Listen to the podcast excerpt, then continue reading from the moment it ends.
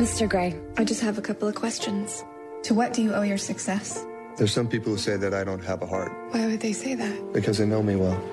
Why do I get the feeling that that is not true?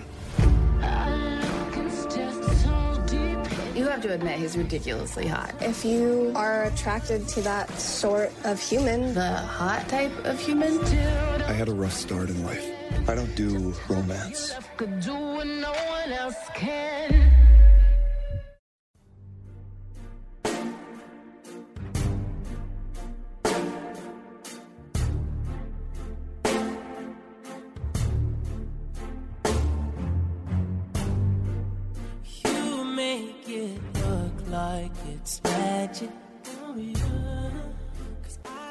影院有风险，观影需谨慎。听冰糖电影，有效躲避烂片。嗨，大家好，我是冰糖。本期节目呢，非常有幸请到了影评人周黎明老师。各位网友，大家好，我是周黎明。嗯，好，今天能请到周老师，特别开心。这期节目的起因呢，是我看到您在微博上面说，就关于《五十度灰》这部电影，把它和那个《小时代》稍微比较了一下，对吧？因为我在看这个电影之前，一直听到有人说啊，这《五十度灰》就好相当于美国的《小时代》，他用的很多套路就是《小时代》的套路。嗯呃，所以我之前已经听到这样的声音。我看完这个电影以后呢，呃，我就觉得它真的是不如呃《小时代》。那但是我这个话说出来以后，很多人觉得我是反讽，因为我我身边有些人是说啊，这比拍的小时比《小时代》好好多了。虽然是一个嗯套路，但拍的比《小时代》好。那我说真的不如《小时代》的时候，呃，因为大家都知道我两年前批评过《小时代》，所以就觉得我是反讽。我说真的不是反讽的理念来看，它不如《小时代》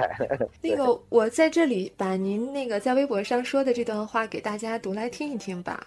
我可能是少数派，但我真心觉得《五十度灰》不如《小时代》。《小时代》起码不闷，还有城乡结合部特有的审美趣味，而《五十度灰》呢，仅比小说版略好一点，比《暮光》系列差得多。能把炫富情色搞得如此灰暗，借用一篇美国影评的话，如同观看压制过的垃圾。讽刺的是，该影评居然被划到仅占百分之二十五的正面评论中。这个结尾也蛮有意思的，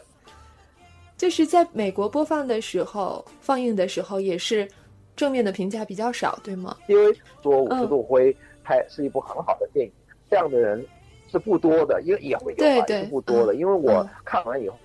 就是把这个美国的影评、主流的影评全集合在一起了，然后呃，他根据他的那个比例来讲，二百分之二十五的评论是说这个是个好电影。我就很想知道他们觉得电影好在什么地方，我就把整个影评打开，啊，整个文章一打开，就发现实际上整个文章基本上全是否定的，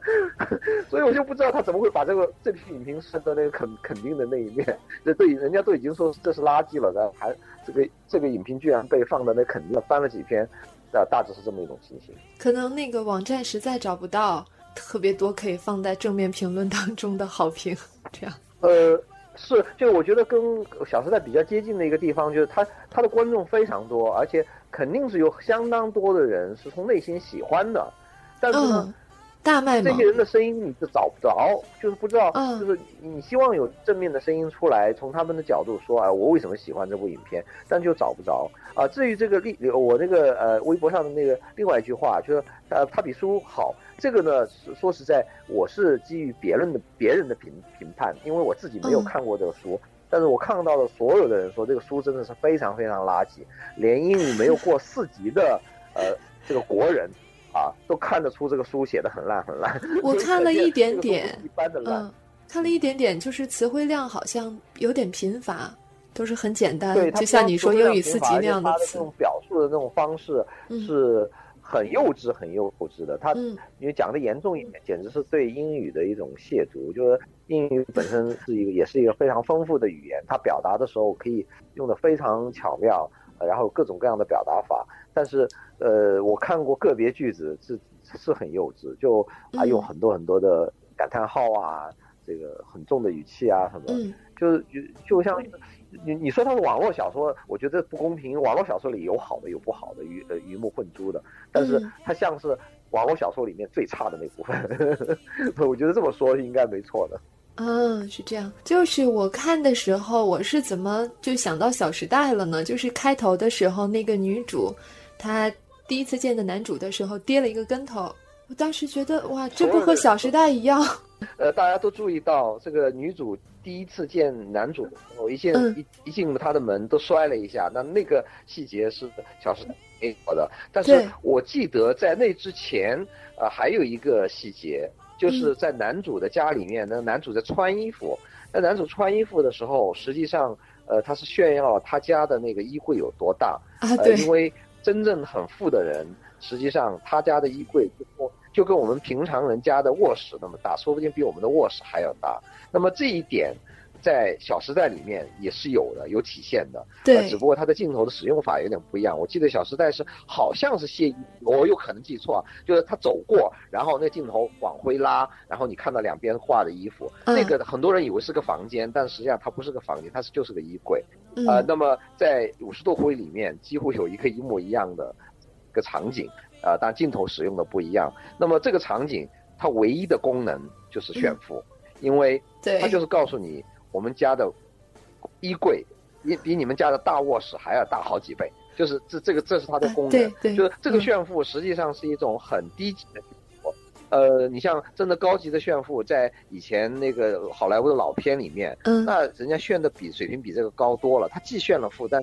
他又没有价值观的问题。但是我是觉得，呃，《小时代》也好，《五十度灰》也好，那种炫富都是真的是很 low 的炫富。就是都是物欲挺强的那种电影，对吧？就是他有物欲，但是我是觉得，呃，有物欲本身不是什么问题，大家都有物欲，对吧？大家都希望过更好的日子，但是他那个物欲给你的感觉是不太好的，他就是以物质来作为一个人的价值的唯一评判或者最主要的评判，嗯它有这种内涵包含在里面，我觉得嗯这个是不好的，而不是说你追求物欲不好的。我们嗯想希望过呃更买更大的房子，过更好的生活，这本身没有任何问题，我绝对不是一个苦行僧。呃，据说这个呃最后的结局已经呃比小说改了一下，小说就是把，因为我我看前半段电影的时候，我觉得这个小说呃这个小说是女性写的，然后电影也是女性拍的拍的，但是真的这个故事对女性是非常非常不好，因为他他 表面上是通过一个男的来折射出，就是说他的追求的理想就是这样。对，就是用一个高档的男人来证明我是有价值的。对对吧就她的一个女的的唯一的价值就靠这个男的来折射出来，她自己对不是靠他自己的能力，他自己的呃、这个追求，他自己的价值，而是因为这个男的看上了他，这个男的是一个很有钱的人，嗯这个男的是很帅的人，嗯。啊，当然他还有一些很奇怪的那个爱好，就用用这个来折射出这个女的的价值，我觉得这简直是，呃，如果呃放在五四运动的时候，那肯定要被人家骂死，那你就就是觉得女女的就是就是一个呃就是一个低下的一个呃地位嘛，对吧？你嗯如果你不把女性看成是一个一个低下的地位，你就不会这么这么来设置人物。你看现在人家拍拍那个呃灰姑娘那些，那都是很老的故事，那个时候男女是不平等的，人家现在拍的时候尽量都要改变一下把这个。要改变一下，就是说你起码得呃不能说呃这个呃灰姑娘的价值就是因为被王子认可了，因为灰姑娘本身身上有很多东西可能连王子都没有的，她的自尊、她的对对自爱、嗯能力等等等，别说他的那个貌这个才才华那个。这之外，就是他，他起码得有自尊。我是觉得这个，呃，五十多灰一上来，那个女孩是没有自尊的，那个女孩完全一点自信心没有。啊对对，我嗯，说实在，如果这个小说、这个电影是男的拍的，肯定被人家骂死。就可能这个作者自己的价值观就是这样。对，就是就是就跟我当初批评《小时代》一样，我不是说因为你炫富了我才批评你，炫富的电影多了去了，但是他的价值观真的是有问题。这个《五十度灰》里的价值观是绝对是有问题，而且他电影据说已经是把它稍微调了一下了，调了一下就比小小说已经好了很多很多了，但是还是能看到很明显的痕迹。非常非常明显的，就是把一个女的放在从属地位，就好像看《甄嬛传》里面所有的女的全是需要皇帝的认可，皇帝认可你了，好，你才的，你才是有价值的人，也一样、嗯一模一样的逻辑。对，就是说到那个摔跤这个，包括《小时代》不是也有一样的情节吗？我就想，这个就是这个合理性是在哪里？一个就是真的一个男主那样有身份、有深度的一个男主，就因为你跌了一跤，然后就中意你了，就是完全都不不是靠这个女性的优秀啊，或者任何方面，哎，就是你你摔跤就得到我的青睐了，这还不如《甄嬛传》里面他们那些女人在后宫邀宠的那些伎俩高明呢。是，就是呃，这个摔跤是一个很差很差的桥段，但是摔跤实际上在好莱坞的别的电影里也用过，但通常人家用摔跤的时候是把它当做一个喜剧来处理的，你把它当做一个喜剧的调侃的来处理就没有问题。但是它这里不是个喜剧，它不是它不是一个搞笑的。我记得有一个电影里面，呃，我我的好朋友的呃呃婚礼，嗯就是新娘不是我，反正新娘不是我。茱莉亚·罗伯茨一进去，一进一个，我记得一个什么大堂，然后啪就摔一跤，那个就是为了为了搞笑的，它是个喜剧。所以喜剧的话，它实际上它没有真正贬低女性的那种含义在里面，它只是是个恶恶搞而已。呃，但是呢，像他这个呃。这这个影片里的设置真的是很 low，就是因为他通过这个摔跤，一方面表现这个女的就一下子发发现自己跟对方的一个差距，因为对方比她有钱多了，对吧？嗯然后他自己看来，可能对方也就是这个颜值也是比他高很多，所以他完全是没有自信心的。那么当然，大部分人不会摔跤，他摔跤了，所以他就引起这个男的 男一号的注意了。我觉得从编故事的角度，这是一个很差很差的、很俗的俗套，而且他连一点自嘲精神都没有。你起码像做出一个类似像喜剧这样，你比如说，我可以想象吴君如演的话，那就可能就搞得哈哈大笑，对吧？对那那那是另外一个套路。嗯那我这个这个呃呃，原作者就是因为他是网络文学嘛，然后他就突然红了。然后我看到，我虽然不是网络文学的这个积极的热爱者，但是我看到很多看网络文学的说，哎呦，都是五十多回里面的那个桥段放在中国网络文学里面是最差最差的，对的。对对，就可见，就是人家看网络文学的人就知道这个呃高下，他能都都是能判断的嘛，就是这个绝绝对是一个很低级的一个一个设置。嗯有有人说，就是说，哎，呃为什么这么多人喜欢呢？因为它实际上就是一个童话故事，把它现代化了。因为这个女孩跟这个呃男的之间的关系，就有点像灰姑娘跟见到王子一样的。嗯，所以呢，就你说王子的话，他可以见到各种各样的全国所有的美女，就任他挑选。但是呢，哎，他为什么不挑别的美女呢？就挑中他，就是就是因为你你 you are special，就是你你有你有特殊的地方嘛，就是这是这样从。嗯然后一直也没看到那个 special 在哪里。对，就是就是这这个就是问题，就是说你起码得让他人家看到 special，对吧？看到 special，、嗯就这个王子他不是说没见过世面的，就不是你青梅竹马的，从小一对直爱你的，他、嗯他是有条件可以找各种各样的女人，但是他他就找了你，就这个这个这个是本身是完全完全不合逻辑，就是他是给给给那些呃女孩儿，然后尤尤其是宅女，可能是没有多少这个呃机会条件去认识一般的男性的，给他们用来 YY 的，实际上就这么一个功，就是玛丽苏嗯对，然后你就你就你就往里面想象啊，我我哪天啊在超市里面也碰上这么一个人，然后就人家就无缘无故就爱上你了。对对，就完全是这嗯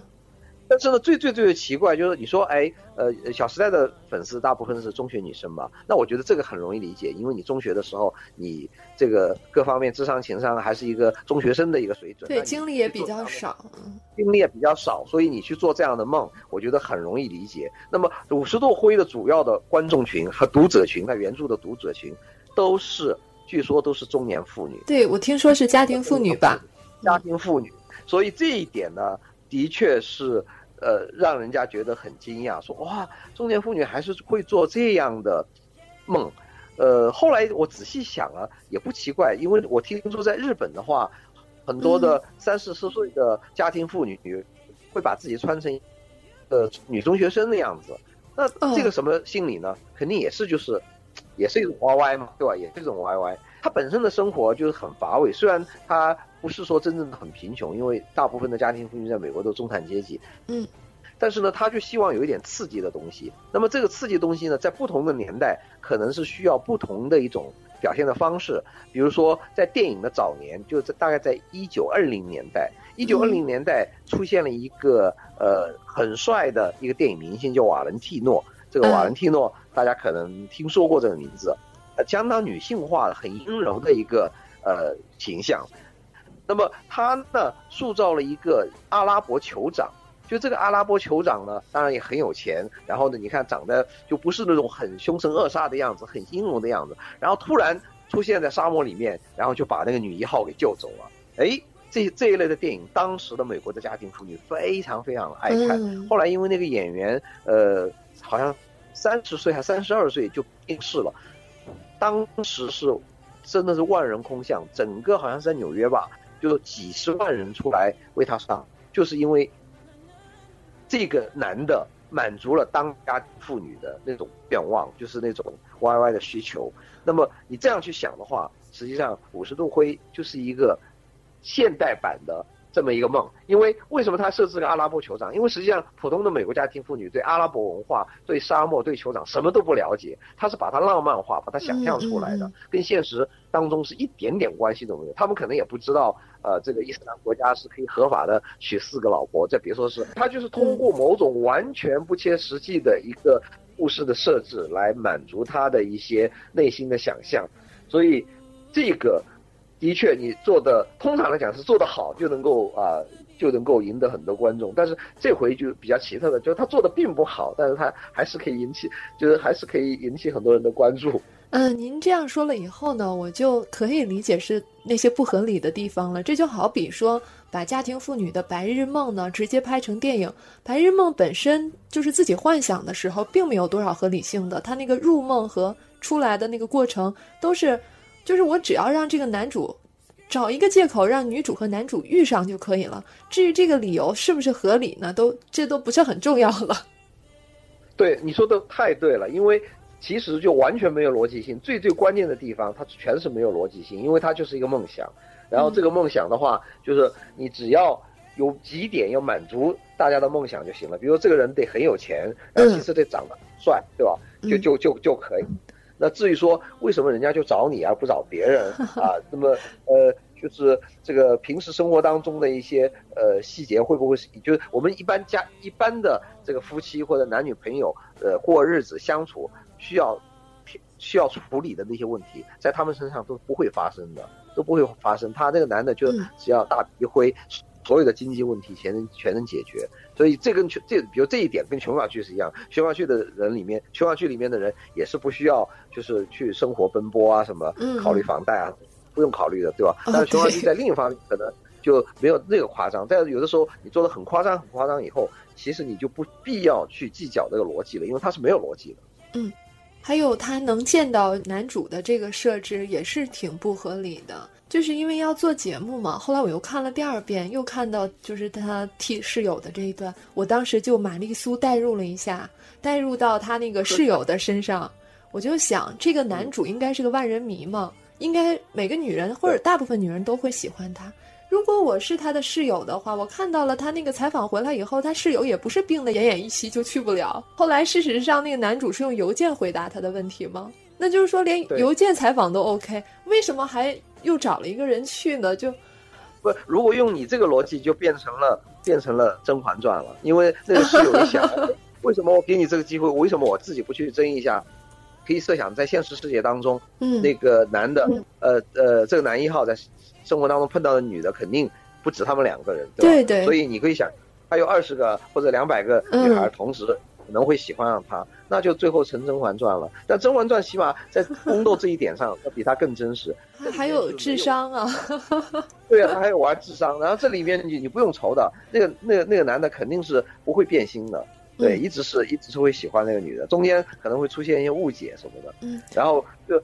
他从头到尾就是一直在炫炫耀的、渲染的，就是那个男的有多有钱，对，多有钱多有钱，多么万人迷，然后只爱我一个。是，所以这这一点呢，我觉得这一点就是实在是呃，这个他的段位挺低的，因为你这个故事。就是你要是一千年之前的人编啊，编成这么个套路，还说得过去。你现在这么编，还是按照这个套路，但是编的复杂一点，编的好一点啊，就编的那么烂的。明明可以十五分钟讲完的故事，他给你拖了将近两个小时。好像还是只是第一部吧，是不是后面还有两部？对啊，对啊，对啊，最后面还要真可还怕下去嘛？是。哎，一我后来一听说后面还有两部的时候，就和当初看完《小时代一》知道后面还有好几部的时候心情一模一样。对对，所以从这一点上讲，我觉得郭敬明真应该告他剽窃啊，因为 你样子里面这么多段子跟他一模一样。哎，对，周老师，您是不是不怎么看韩剧？我看看过那个前年最红的两个韩剧，但是我只看第一集。嗯，就是您如果看韩剧多的话，您就会觉得就是五十度灰当中出现的很多东西，那里面是一样样的。我有一段时间就观察过韩剧哈，他们都是这种玛玛丽苏体，就是一个万人迷的男主，然后一个各方各个方面都不出色的女主，然后呢就是莫名其妙的相爱。我后来反思过，为什么呢？嗯，后来明白了，因为他要吸引更多的观众的话，就要让更多的女性容易带入这个角色。那如果这个角色的条件太高的话，比如说要长得特别漂亮，呃，要学历高，要知识高，要品位高，就各种的话，那么大家很难带入进去，就和我没有关系吗？那哎，我一想，这男主都不可能会喜欢我这样的女生，我就没有看的积极性了。对对，这个你说的这个太对了，因为呃，他需要大部分人带入，然后大部分人没有长得像像电影明星那么漂亮，嗯，没有像范冰冰这样的容貌，对吧？所以就他故意选一个颜值一般一点的女孩来演女主。其实同样的逻辑还用在美国的超级英雄身上。呃，自从呃从扁从那个。蜘蛛侠开始特别明显，蜘蛛侠当时找演员的时候，就是故意找了一个没不是很帅很帅的演演员，很多的小男孩就是没有很很出色条件的人，他觉得我也可以做到，这个人能做到，我也能做到，所以他故意要把这个演员的各方面颜值往下拉一点啊。当然，像像像以前那个超人的时候，最早的超人。是吧？他比较高大，对，长得特别完美。的时候看起来还挺挺帅气的，但是到到，对，但是到到到蜘蛛侠就是一个普通的孩子了，就是他他是一个少年，他长得当然不难看，但他绝对算不上运。那么这个对他的商业是有用的，因为他一直要在这个梦想跟现实之间来权衡权他觉得就是这个片子是梦想，但是呢，我如果这个梦做的太遥远了的话。很多人觉得够不着，觉得哎对，跟我离我太远太远。这个梦我是够得着的，我是能够看完这个电影以后，我觉得哎，实际上看着看着，那个因为超级英雄片我们都知道，大部分是男生在看嘛，就是这男生在看的时候觉得哎，我就是里面那个男一号，所以他因出于这样的动机，他才会把这个男主设置设置成这样，就跟这个呃你刚刚说的韩剧还有这个五十度会里的女孩一模一样，对，一模一样的逻辑。这么说起来的话，就是说男生有男生的玛丽苏，女生有女生的玛丽苏，只不过侧重不同。男生是英雄梦，女生是爱情梦。是的，是的，就是还有你，我比如呃，我们比较两个最经典的爱情故事啊，大家都说梁祝就是呃这个中国的罗密欧与朱丽叶，因为他在一个呃跨越阶级这一点上是，就是呃当然其实一个一个是阶级，一个是门第啊，一个是就是呃没有毕业，实际上他们两个都是贵族，但是他们俩死对头。然后他们冲破了这个死对头这一点，然后结果了。那这两个人，你一般在电影里面都选的很帅很帅，就很漂亮的，就是一看都是贵族家庭出来的，对吧？但是这两家是就是见了都互相要要动刀动枪的，是属于那种性质。但是到了梁祝里面，实际上梁山伯就是一个很窝很窝囊的男的。为什么梁山伯是一个很窝囊的男男的？而祝英台家不仅不仅有钱，祝英台还有貌。其实从任何角度，祝英台既然女扮男装去要去读书，她的同学里面肯定有好多好多好多男的。为什么喜欢上他？因为梁祝这样的故事，这一类的故事，在中国古代都是男性的文人编出来的，对，给给书生看的，写出来的。嗯，书生写出来给书生看，所以书生自己需要 YY，需要去，就像你刚才说的，他他他做成一个男性的玛丽苏，他自己可以代入。对吧？他如果说，哎，这个男的他也有貌也有钱，然后很多人跟他抢，哎，他他反而他觉得害怕，有有受到威胁。他没有威胁，祝英台就只爱他一个人，对吧？对。那个呃，白娘娘就白娘娘就只爱许仙。对对。我觉得这个这一类这一类套路的那个那个故事都是这样。回顾整个古代小说史呢，几乎那个男主都是您说的这种角色。就是有点娘娘腔、窝囊的这种书生，因为就是他们写的嘛。是啊是啊是，他们自己写，然后他们自己觉得，你看，呃，我不需要其他方面条件很好很好，我因为我有我是就 because I'm special，说 这个绝佳的美人肯定会爱上我，对 他就是就是通过这个来就是做梦嘛。比就是优秀已经比不了了嘛，就是 special。对对对，嗯一样的道理，一样的道理。嗯嗯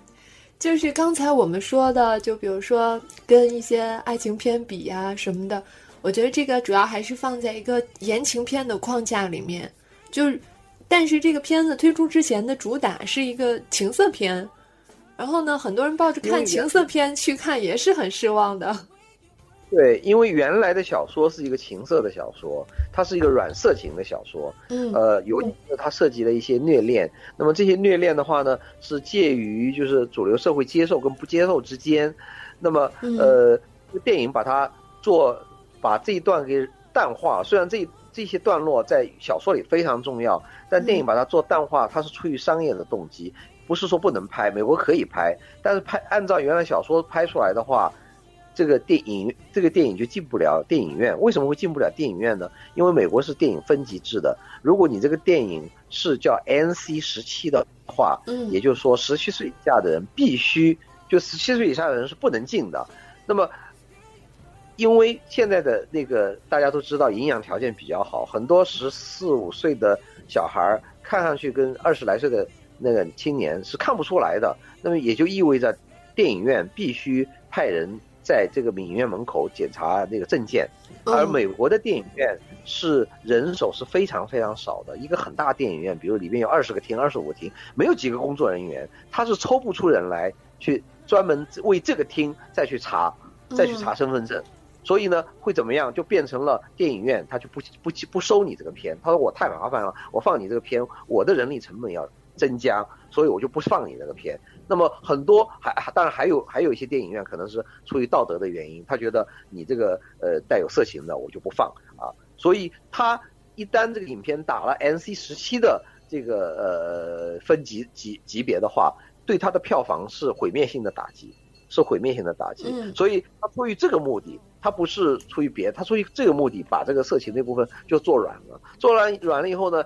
很多人就觉得比较色情的这个描写，这个电影远远不如小说了。我相我虽然小说没看过，但我完全可以相信。我觉得这个电影他想主流化，想往主主流的方向走，所以他要嗯做这样的东西。但是千万不要把他动机想得很崇高，就觉得啊他不想害人啊什么什么，他绝对就是为了赚钱，为了赚钱他才做成这样。然后就所以说把色情弱化了之后呢，他又拿这个做噱头，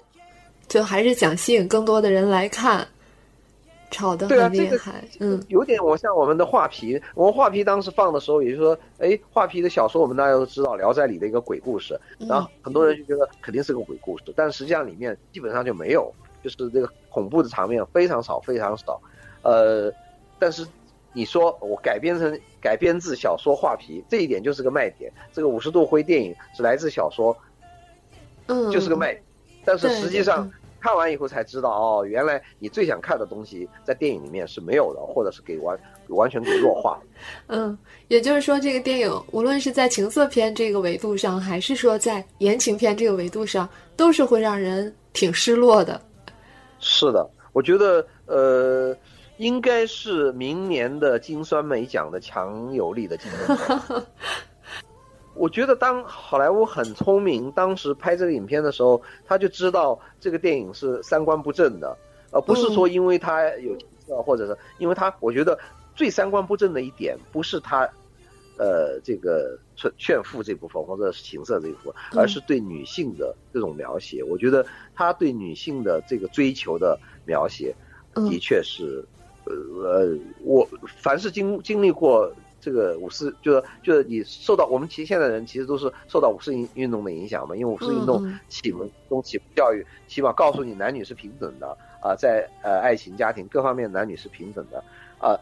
你有这种观念的人去看这个影片，你就看到就是在现代社会，而且在西方文明程度很高的现代社会里边，嗯。就是在宣扬一种就是女性把女性放得很低很低的位置，就差不多讲的不好听一点，就是有点像奴隶的位置，就精神上啊，嗯。精神上是有奴隶的位置，就真的是是是是价值观是很大的问题。包括我们现在周围其实也是有这样的，重新把女性作为物来看待，用男性的这个作为你的价值评断，这种风潮还是挺明显的。是，就像你前一阵子不是冒出来的说啊，千万富豪或者亿万富豪相亲啊，嗯嗯很多女的去。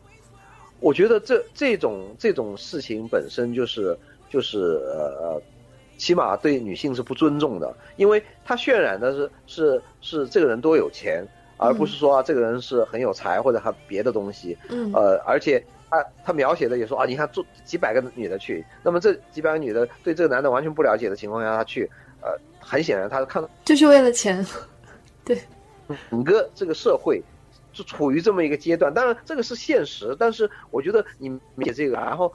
用一种赞美的口吻来描写，就对，跟你嗯用很写实的啊，或者甚至是犀利的描写，呃，那个那个风格来描写是不一样的。他，你像在那个呃《小时代》也好，还是在《五十度灰》里也好，他全是用赞美的口吻来描写这种东西。嗯那这个的确是，我觉得潜他的潜台词就是，其实就把女性放得很低很低。对，包括《五十度灰》里面，你看他那个男主不理他的时候，女主采取的一些方法呢，都是那种自我贬低的这种方式。比如说一开始跌倒啊，这肯定不是价值展现了。然后后来那个男主就是要跟他保持距离的时候，他就喝酒啊、吐啊，然后各种作呀。就像刚才我们说的这种风潮，就好像一种旧思想的那种反扑似的。五四可能让我们就是让女性站起来了，但是现在的这种言论呢，很多时候好像让你重新再躺下。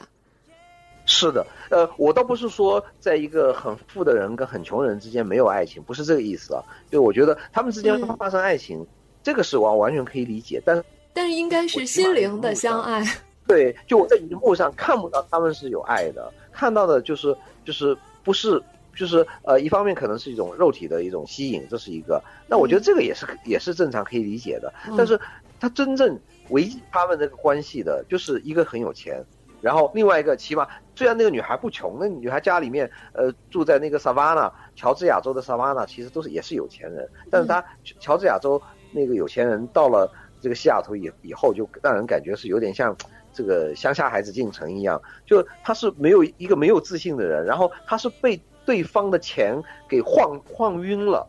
在现实生活当中也不是太有可能。说实在，这个家他那个呃那个嗯呃里面的男一号家里的那种那种物质条件，那女孩的家里面是做得到的，只不过她是在一个乡下的一个富人区，然后他是在西雅图的一个富人区，但她嗯这个镜头在炫耀这些细节的时候，就是实际上是把这个女的给往下拉的。就往下压下来，把她贬低的。你要仔细去，就是你真的知道美国的话，围着那个男生转，嗯，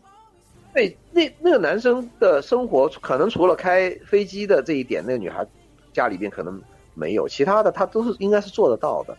但是他就是要一定要把那个女孩往下拉，因为他往下拉了以后，大量的人才能带入。然后呢，我觉得最大的问题也就是你把他的，你你把他的经济条件往下拉，这些。或者颜值往下拉，我觉得都还还不是问题。但是你把他的自信心、自尊往下拉，这个是一个价值观的问题。嗯，对，非常同意。我们每一期最后呢，都会请嘉宾来给大家推荐一部 和这部电影相关的，但是好的电影。您有什么想推荐的吗？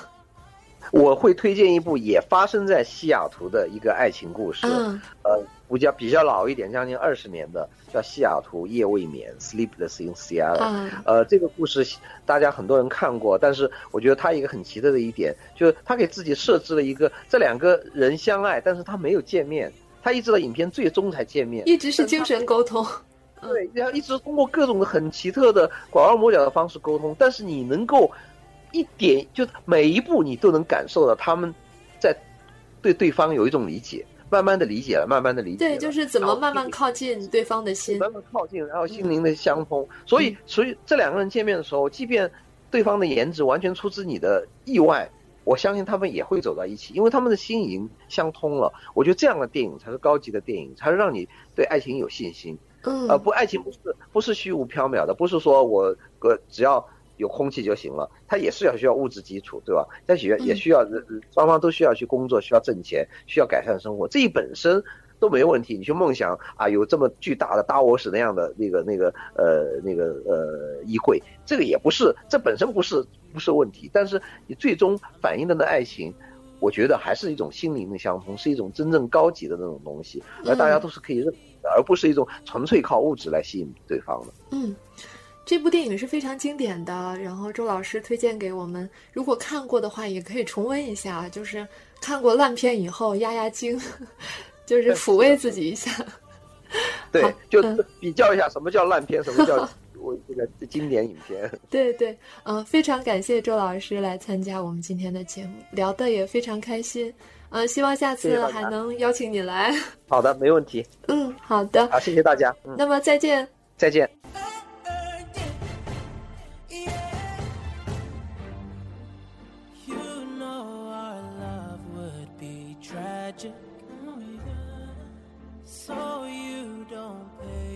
Don't pay. No mind, mind, mind. We live in no lies. Hey, hey, you're my favorite kind of night.